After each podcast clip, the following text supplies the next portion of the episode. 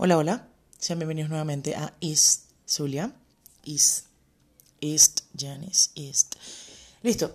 En este caso, chicos, les habla Janice García, Janice García, Janice Yacinet, como les dé la gana, me rindo. Y mm, realmente si queréis saber de qué se trata esta verga, por favor escuche el primer episodio, no puedo hacer más por vos. Recibí comentarios bastante bonitos, bastante chéveres sobre el primer episodio, algo que realmente me animó bastante. Entonces, nada, sigamos con esto. No sé si alguna vez eh, habrán escuchado hablar de Cabimas. Es una ciudad de Venezuela que está ubicada en el estado Zulia, o oh, sorpresa. Eh, está en la costa oriental o en la costa este del lago de Maracaibo. Pues realmente, según eh, Wikipedia, según el colegio y demás, es la segunda o se considera la segunda ciudad más grande del estado o del departamento. Imagínense el resto ha sido una vaina seria frente a lo que es el tema del petróleo. Hay pozos petroleros regados por todas partes, por las orillas del lago y demás. Eh, terrible. Yo nací y crecí en Ambrosio, en la parroquia Ambrosio. Eh, queda como a 4 o 5 cuadras de la orilla del lago, la playa. La playa. Realmente dicen que, que está contaminado actualmente, pero realmente de que yo tengo uso de razón, siempre está contaminado. Jamás en la vida mi mamá me iba a dejar irme a, tirar esa agua, ni, ni mucho menos. Había niños que lo hacían, pero not me. Realmente cuando, no sé si recuerdan, me imagino que, bueno, todas las personas del Zulia, no solamente de Cabimas, yo cuando estaba por ahí en séptimo grado más o menos, por ahí que 2002, 2003 aproximadamente, mi profesor guía, Daniel Cañizales, si me estás escuchando Danielito, decía que era por el tema de las lluvias, eh, que había aparecido una cosa que se llamaba lemna. Era una, una especie de ramas verdes horribles que habían aparecido en todo el lago, en toda la costa, en todas partes. Era feita. Y que eh, era por las temporadas de lluvia, que en lo que pasara la temporada de lluvia iban a desaparecer. Realmente sí, ya pasó la temporada de lluvia y también unos 19 años aproximadamente ahí sí. Pero bueno, ¿qué te puedo decir? Realmente Cabimas yo lo considero bastante pequeño. Había que si dos McDonald's, un Farmatodo, em, un Locatel y supermercados grandes, pues pocos, pocos. Realmente todo, muy, todo quedaba muy cerca. Te puedes ir a pie a muchos lugares. Yo vivía muy cerca del centro también. Em, básicamente te puedes ir a pie a muchos lugares. Esto lo digo desde que vivo en Bogotá realmente ojalá que hubiesen las distancias que, que habían allá, eh, pero no. Entonces, igual allá había transporte en su momento, pues todo para transportarte, movilizarte y todo, pero si te pones a pensar y si vives en Bogotá por mucho rato, vas a darte cuenta que puedes irte a muchos lugares. Mm, hablando realmente de personajes de como célebres de, de Cabimas, pues me puse a investigar realmente muy pocos. Tenemos, por ejemplo, eh, a Marrero. Eh, yo le había visto la cara, no, no reconocía mucho su nombre, pero es una actriz animadora y locutora. Y está Neila Moronta. Ella fue Miss Venezuela en el 74, la primera zuliana en ganar. Era de Cabimas. Oh, wow. Eh, Canire o Karine, no recuerdo ahorita bien el nombre, Amaya, es actriz y presentadora, ya ha estado como actriz en Sincero No hay Paraíso, eh, Narcos para Netflix, eh, realmente varias cosas más, pero no es que me interesara mucho, entonces no leí más. También estaba Henry Stephen, eh, pues considerado uno de los pioneros del rock and roll en Venezuela. Teníamos a Mick Belis Castellanos, otra Miss Venezuela 2013, y Nuestra Belleza Latina 2018. Y también tenemos a, pues me topé con Víctor Davalillo, el cual eh, pues lleva el nombre, por él lleva el nombre de un estadio que está cerca de mi casa. Solamente conocí ese nombre por el, por el, por el estadio y ya. Pero pues se, supe que, me imaginé que era algún tipo de, atleta, algún tipo de deportista, porque pues ni modo, ¿no? No va a ser cantante. Pero bueno, era beisbolista, yo no, no me meto en ese pedo porque yo de verdad casi no sé nada de béisbol. En Latinoamérica lo conocían como Vitico, en Estados Unidos como Vic ganó guante de oro en 1964 por, en la posición de jardinero. Eh, creo que estaba con, con, el equipo de Cleveland Indians. Y también ganó dos anillos de serie mundial con Pittsburgh Pirates y Oakland Athletics o algo así. Fue el tercer zuliano en debutar en las grandes ligas. Y me imagino un orgullo para el Estado. No soy muy amante del béisbol no, o no sé mucho de béisbol.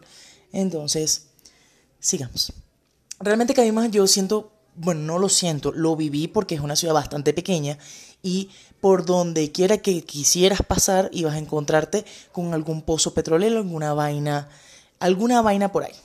Por donde fuese, ibas para el supermercado, ibas para la orilla del lago, ibas para el centro, ibas para cualquier lado y te encontrarás con alguna vaina de, petróleo, o un mechurrio, o un campo de petróleo, o un pozo de petróleo, o una verga de petróleo, alguna verga de petróleo. Había porque pues que había más de petróleo, ¿no?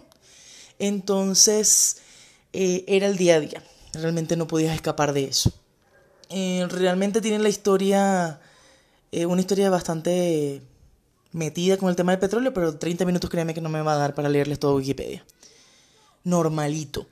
Por ahí, iniciando el siglo XX, pues investigué, pues aparte de que no investigué para ahorita, uno, sabe más o menos cómo, cómo, fue el, cómo fue el tema, porque fue un tema bastante sonado en todo el país. Eh, por ahí iniciando, como les digo, en el siglo XX hubo un descubrimiento de petróleo en unas zonas de la ciudad, por ahí en 1917, dicen por ahí, ¿no? Eh, por parte de la compañía Venezuelan Oil Concessions. Pero realmente eso fue una mariquera y fue el pozo El Barroso 2 en Cabimas, que reveló el potencial petrolero que tenía realmente el país, el potencial petrolero que tenía Venezuela. Ese sí se reventó en 1922, sí, realmente cultura general. Y pues ahí se inició la explotación comercial eh, total y tuvo su inicio en el campo La Rosa, lo que llaman La Rosa. La profundidad, por ahí leí 500 metros, 1500 pies, la profundidad del pozo. Se sacan aproximadamente 264 barriles diarios y bueno, se podrán imaginar el resto. No, Realmente no se lo van a imaginar. Eh, para haber tenido ese suceso en nuestras narices, o por decirlo en nuestras tierras, no se hizo mucho. Realmente cabimos en una ciudad bastante abandonada. Dios se olvidó de la ciudad. Si existe Dios, se olvidó de la ciudad. Em, o, el, o ese Dios, ¿no? Entonces, el punto es que es una ciudad bastante, bastante abandonada. Bastante dejada. Es terrible terrible. Ya más adelante les contaré más o menos por qué. Pero el punto es que el clima es de más de 30 grados promedio todo el año. Todo el año. La humedad es inexplicable. O sea, no hay forma, manera en la que yo te pueda explicar el sentir si nunca lo has sentido de lo que es la paila en tu rostro cuando está en, en cualquier parte de Caima. A sombra, bueno, quizás por ahí, no, tampoco. Realmente yo recuerdo que yo iba en los carritos, no sé, como para los que no son de allá, es como un transporte público, que es un carro, no sé de marcas de carro realmente. Les voy a buscar un, una foto y se las voy a dejar en mi Instagram, o en el Instagram del podcast, donde les voy a mostrar. La cosa es que pues iban en el carrito y a sol, a sombra, donde fuese la brisa, era preferible subir el vidrio y estar dentro del, del carro, no sé, asfixiándote, que recibir la brisa del infierno que llegaba hasta tu piel. Era terrible, o sea, era un calor, un calor que no te podía imaginar. Era fuerte, fuerte, fuerte. Qué linda yo. Em, el punto es que realmente hay mucho calor, mucho calor. Entonces, eh, los días eran atormentantes, salir a cualquier lugar era terrible, caminar 10 minutos en la calle era horrible. Eh, básicamente, no, que no había ni básicamente, o sea, no, hay, no existe una explicación para yo poder decirte, no, en Cabimas por lo menos en tal hora del día, en tal época del año, nada. O sea, realmente no había, no tenía piedad con nosotros, ¿no? Em, la combustión, por esto lo investigué, lo investigué. La combustión del gas natural de los pozos petroleros que les digo que hay en todos lados, produce muchísimo, muchísimo dióxido de carbono y esto ocasiona efectivamente pues evidentemente quise decir, en un efecto invernadero que hace que Cabima sea más caliente incluso que el propio Maracaibo. O sea, o por lo menos no sé cómo será el resto de la costa oriental, no sé lo que es Ojeda, Lagunilla, todas esas partes por ahí, pero Cabimas es increíblemente caliente. O sea, se habla del Zulia y cuando se habla del Zulia, ah, Maracaibo. Maracaibo es muy caluroso. Vayan para Cabima, vayan para allá y me echan el cuento. Entonces, sí, tiende a ser más caliente. El clima es seco, seco, pero una vaina fea. Y todavía en temporada de lluvia, que es a lo que me refiero con que no hay piedad, no hay clemencia. Todavía en temporada de lluvia, que es como decirte entre agosto y diciembre, llueve bastante fuerte, bastante fuerte en algunos momentos, pero el mismo peo climático que tenemos ahí, ese, porque yo no sé, yo siento que estamos como en un domo infernal. Eh, bueno, estaba en aquel momento. Eh, ese mismo peo climático que tenemos y que causamos, hacen que a veces incluso los días nublados sean más calurosos, más calientes que los días soleados, que cuando hay sol. Realmente, o sea, ya el dióxido de carbono no deja que escapar como el calor a la atmósfera y ya no, pues, realmente nos odian. Realmente, definitivamente el que dijo, vamos a poner a esta gente aquí en el Zulia, aquí en Capima, nos odian. Pero bueno, ahí nací y crecí. Em, yo estudié el primer y segundo nivel de kinder en el, en el, no sé, realmente no sé cómo se llama, lo voy a preguntar a mi mamá, que la tengo aquí, en Bogotá. Eh, se llama, no, no recuerdo. El punto es que era el kinder que estaba en el hospital Adolfo Empire, creo que, si no mal no recuerdo el nombre, fue donde por cierto también. Es un, un kinder que queda ahí detrás, delante, por un lado, algo así, pero queda en el hospital. Hice primer y, tercer, y segundo nivel. El tercer nivel sí fue un kinder que se llamaba el Cadafito no tengo ni fucking idea. De primero a sexto grado estudié en la escuela, o escuela, colegio, el liceo, Jolly Teresa Murci. Ese sí es bastante, o sea, me imagino que lo conoce mucha gente. Es, un colegio privado, pues, X. De primero a sexto grado ahí. El séptimo ya comencé con, a estudiar en las escuelas de PDVSA. Eh, gracias a mi padre biológico. Eh, séptimo en la Maninat. Ahí daban séptimo con, pues, con los otros grados de primaria y todo lo demás. No sé por qué lo tenían aparte, pero daban séptimo de secundaria. Ahí. Ya octavo y quinto año lo estudié pues, en el consecutivo a esa, a esa, pues a seguir la línea de, de bachillerato en la Andrés Eloy Blanco, también perteneciente a la escuela de PDVSA, y, y así. Mm, hablando, bueno, de, de dónde estudié, no sé dónde estudiaron ustedes, si me lo pueden dejar en, comentarios de Instagram para ver si conozco de casualidad dónde estudiaron ustedes. No, si les soy muy honesto, yo soy de Cabimas, pero yo, mira, mira, yo no sabía ni quién vivía al lado de mi casa. Y se lo juro por Dios, o sea, llegaban gente a mi casa preguntando por alguien, no sé, un carro. Y mala suerte que tenía si salía yo y le hablaba. Hola, buenas tardes, mira, es que por aquí no vive fulanito. Yo no, la verdad. En mi, o sea, en mi mente no cabía, no sé, en mi mente de, de, chamita, de niña, no sé. No cabía la posibilidad de que era que yo no sabía, que no lo conocía, sino que no existía. ¿Me entendéis? Entonces preguntaban, eh, mira, ¿no vive por aquí Flanito? Yo no, por aquí no vive, la verdad. Yo no, no, vive por aquí. Con, si con, la persona contaba con la suerte de que mi abuela, mi, mi madre o quien fuese de la casa saliera en el momento, me viera salir y salieran también chacha, pero ese vive aquí al lado, ese vive allá enfrente, ese... Realmente no tengo ni idea. Em, siempre estuve metida, como les dije en el episodio anterior, en mi cuarto, en mi computadora, en mi cosa, en mi peo y no, no andaba pendiente de nada. Pero pues, sí, sí hay mucha gente que pues, no sé, se conoce. Ah, bueno, y nací crecí en un, en un municipio, una parroquia que es Ambrosio, y pues ahí se considera que todo el mundo es brollero, que todo el mundo es chismoso, que todo el mundo sale a averiguar si pasa algo, que todo el mundo está pendiente de una cosa. Ahí decían que tú, o sea, llegabas y no había nadie. Esa vaina parece un pueblo fantasma. Ahorita se podrán imaginar, ¿no? Cómo están las cosas en Venezuela. Estoy hablando que yo dejé de vivir allá en el 2014-2015. Em, el punto es que llegabas, no había absolutamente nadie, pero al otro día sabían con quién había llegado, qué línea de taxi habían llamado, cuál era la placa del carro, qué ropa tenía, si había llegado en la madrugada, si había llegado en el día, si con quién se había llegado acompañada, eh, si tenías el rímel corrido, si tenía la media rota, si tenía la pantaleta azul. toda vaina llegan a saber, toda vaina. Pero yo sí no andaba pendiente de ese peo. Realmente no. Yo ando pendiente de Cabimas es de su inigualable y única, inexplicable gastronomía que al investigar, para poderles hablar un poquito más allá de la que ya sabía, me salió solo la que ya sabía, ¿no?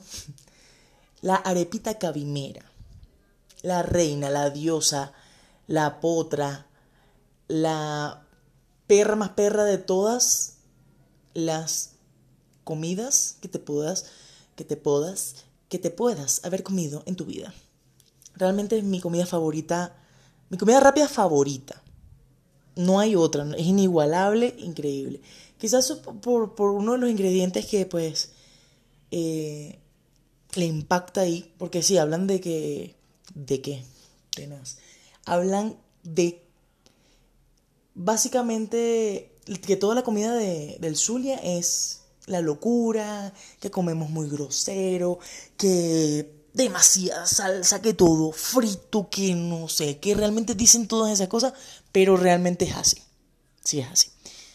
Que toda la comida del Zulia sea buenísima, también, ¿no? La mayoría es buenísima, la mayoría, te puedo, decir el 95% de la comida que se hace en el Zulia es buenísima. Ya iba a decir que se hace aquí, que se hace en el Zulia es buenísima.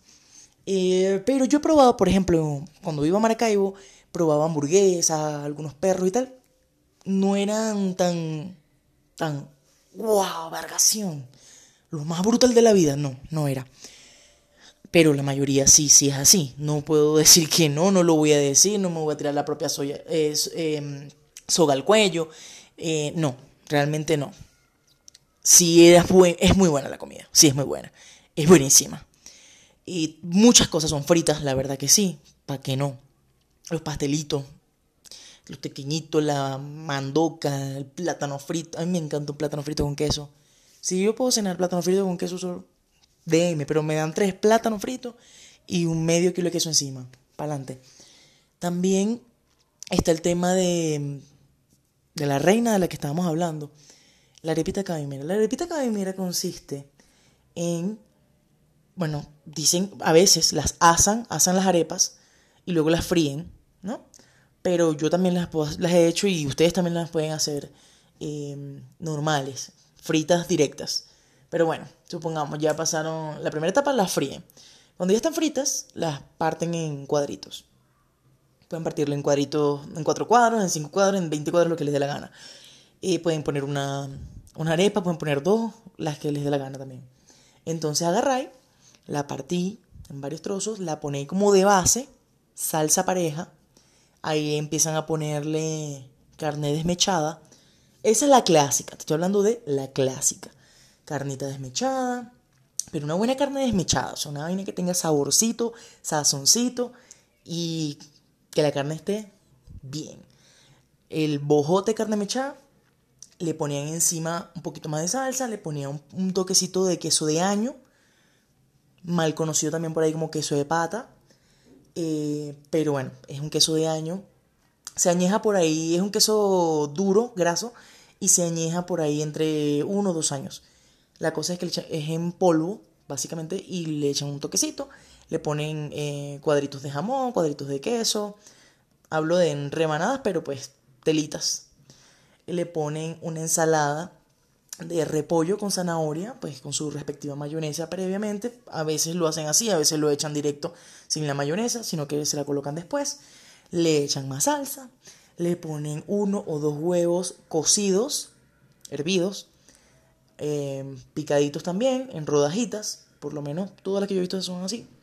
Colocan las rodajitas de huevo cocido, mm, salsa pareja otra vez, le ponen em, tema de más queso, salsa, aguacate, le ponen, realmente le puede poner muchas cosas, ¿no? Pero te, te estoy hablando de la clásica. Y finalmente, pues nada, salsita, más queso de año, que creo que eso es lo que le da el toque, eso creo que es el boom, lo mejor, lo que la eleva. Realmente una arepita cabimera sin queso de año es, es dudoso, realmente. No estoy diciendo que vaya a ser mala, pero sí estoy diciendo que le falta el alma, el alma, totalmente el alma. Y em, nada, eso, el aguacatico de arriba como para dar el último toque, tan tan, listo. También le podéis, como les llaman por ahí, las mixtas, que es con carne desmechada, pollo. El pollo generalmente, cuando yo lo comía ya, Cabima en, en Venezuela, era pollo a la plancha, bien sazonadito también, bien chévere, picadito así en trocito, pum, arepita mixta.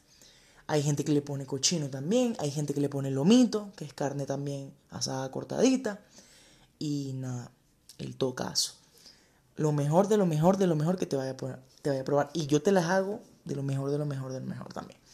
Realmente es muy buena. Aparte de eso, no tenemos nada más. Realmente, y creo que es el, el tope y el piso de la gastronomía cabimera. Pero no, ¿para qué más? Decime vos, ¿para qué más? No hace falta más. Es bastante sabrosa, bastante, bastante chévere y te vas a llenar podéis compartir. La recuerdo, la ponían en un platico de cartón. Habían lugares que decían que hasta el, hasta el platico lo, lo, lo freían. Ah, bueno, no. Había un lugar en Ambrosio, por ahí por la calle Urdaneta, un tipo que se llamaba Chuita. Te estoy hablando de, de la gente que pues estaba cerca de mi entorno, porque en otros lugares de Cabima también la vendían, pero pues, ay, tampoco es como a saber toda la gente que vendía arepita, ¿no?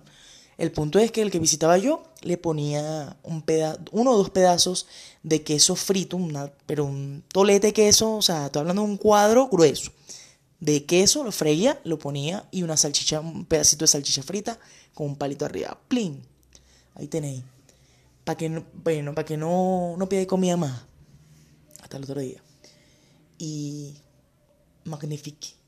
Realmente. Aquí en Bogotá encontré, te estoy hablando aquí en Colombia en general, Recientemente aquí en Bogotá encontré un tipo que vende arepitas cabimeras, patacones, todo el tema.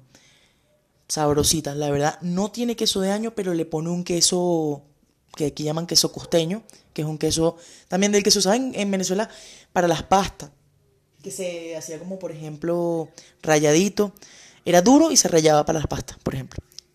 La cosa es que le da su toquecito, como es bastante saladito, no tiene el sabor del queso daño, pero es bastante saladito y le da su toque. Delicious. Rico. Eh, pero nada, de igual forma también la voy a, a, empezar a hacer nuevamente aquí en la casa. Chévere, aprovechar que está aquí mi mamá, mi hermana, mi cuñado. y la hacemos con Chris. Pero es muy rica. Aparte de eso, pues lo normal. Se come en, el, en Cabima lo que se come en el resto del Zulia. Eh, no, hay, no hay pele por ahí. Somos parte del Zulia y la comida buenísima. Y bueno, ya estamos cerca de terminar este episodio. Espero realmente que les haya gustado. También espero que me dejen por ahí, por, por el Instagram de Zulia. Y si quieren por mi Instagram también, Yani Serga. Todos sus comentarios, eh, apreciaciones, críticas constructivas. Eh, algún tema específico que les gustaría conversar conmigo. Eh, también quiero comentarles que a partir del próximo episodio, si no estoy mal, el próximo o el siguiente, pero no pasa el siguiente, ya van a empezar a con a comenzar a escuchar a mis a empezar a comenzar, ¿me entendéis? A comenzar a escuchar a mis amigos, a mis conocidos, mi gente especial, mi gente chévere, que también van a estar contando, contando, Dios mío, pero es que es lo que me está pasando. Van a estar contando sus anécdotas, van a estar contando temas sobre su comida, lo que les gusta, lo que no, qué hicieron, su familia, su infancia. Ya saben. Si queréis saber de qué se trata esta verga, vaya y escuchéis el primer episodio porque no puedo hacer más nada por vos. Aparte de esto, antes de despedirme les voy a echar un cuentico. Yo les comenté que iba a hablarle, iba a hablarle sobre mi familia. Eran bastante particulares, bastante unos personajes. En el siguiente episodio es posible que los, los defina cada uno, se los presente a cada uno. Pero eh, quiero echarles un cuentico que le pasó a uno de mis tíos, ¿no? Con los que crecí y viví, básicamente hasta, lo, hasta que emigré. Em, por el momento no voy a decir el nombre, pero bueno, vamos a ponerle Ender. Vamos a ponerle Ender, ¿no? Resulta que, pues, un poquito despistado, él es un poquito como, como, ¿cómo se lo, cómo se lo digo? es un poquito raro. La vaina es que él vive en otro mundo, él, vive en otro planeta, él no vive aquí. Él no nos ha dicho, pero él no vive aquí. Y nos tiene engañados. La parte es que, bueno, la cosa es que una vez él estaba en una, una fiesta, en una reunión, no sé, llegó muy tarde a la casa y vaina. Nosotros vivimos, siempre vivimos en una calle ciega, se llamaba incluso El Tapón. Y bueno, nada, la cosa es que él llegó de la fiesta, llegó muy tarde, y el taxista lo deja frente a la casa y eh, se da cuenta que no tiene eh, cobres para pagarle, pues, plata. Y le dice al taxista, verga mano, espérame aquí, espérame aquí porque, porque no tengo, no tengo cobre, pues, déjame entrar a la casa, yo te doy los cobres. Y, y él dice que le vio como la cara como dudosa y él vino y bueno, la cosa para no hacerle el cuento largo, la cosa es que llega el siguiente día y resulta que le está echando ese mismo cuento que yo le estoy echando a ustedes, se lo está echando a mi abuela. Y le dice, coño, mamá, ayer me robaron, me robaron, ayer me robaron el celular. Me pero ¿cómo así, muchacho? ¿Cómo así que te robaron? Y él dice, sí, me lo robaron. Pero ¿qué pasó? ¿Qué pasó? Entonces le dice, no, ayer yo estaba en el taxi y bueno, el taxi me dejó, pero yo me di cuenta que no tenía cobre. No tenía cobre. Yo le dije, no, espérame aquí que voy para dentro de la casa. Yo saco los cobres y te los vengo a dar, que yo los tengo ya guardados. Ajá, pero ¿y entonces cómo así? ¿Cómo que te robó? ¿Estaba armado o qué? No, entonces yo le dije, yo agarré el celular, yo me vi, yo dije, no, no tengo cobre. ¿Qué tengo yo aquí? Verga, ¿será que le dejé el celular? Para que, para que él confíe en mí, yo, yo voy y busco los cobres. No, yo vine y le dejé el celular, mamá. Mamá le dejé el celular y entré a buscar los cobres. No joda, Ender. Pero a vos no te robaron, vos regalaste esa verga. Que tengan buenas tardes. Me pueden escuchar cocinando, en la ducha, jugando GTA V, caminando, haciendo ejercicio, como quieran. En este caso, nos vemos en un próximo episodio, hablamos en un próximo episodio. Dejen sus comentarios por Instagram. Recuerden, Zulia o Jani Serga. Nos vemos, que estén bien. Hasta luego.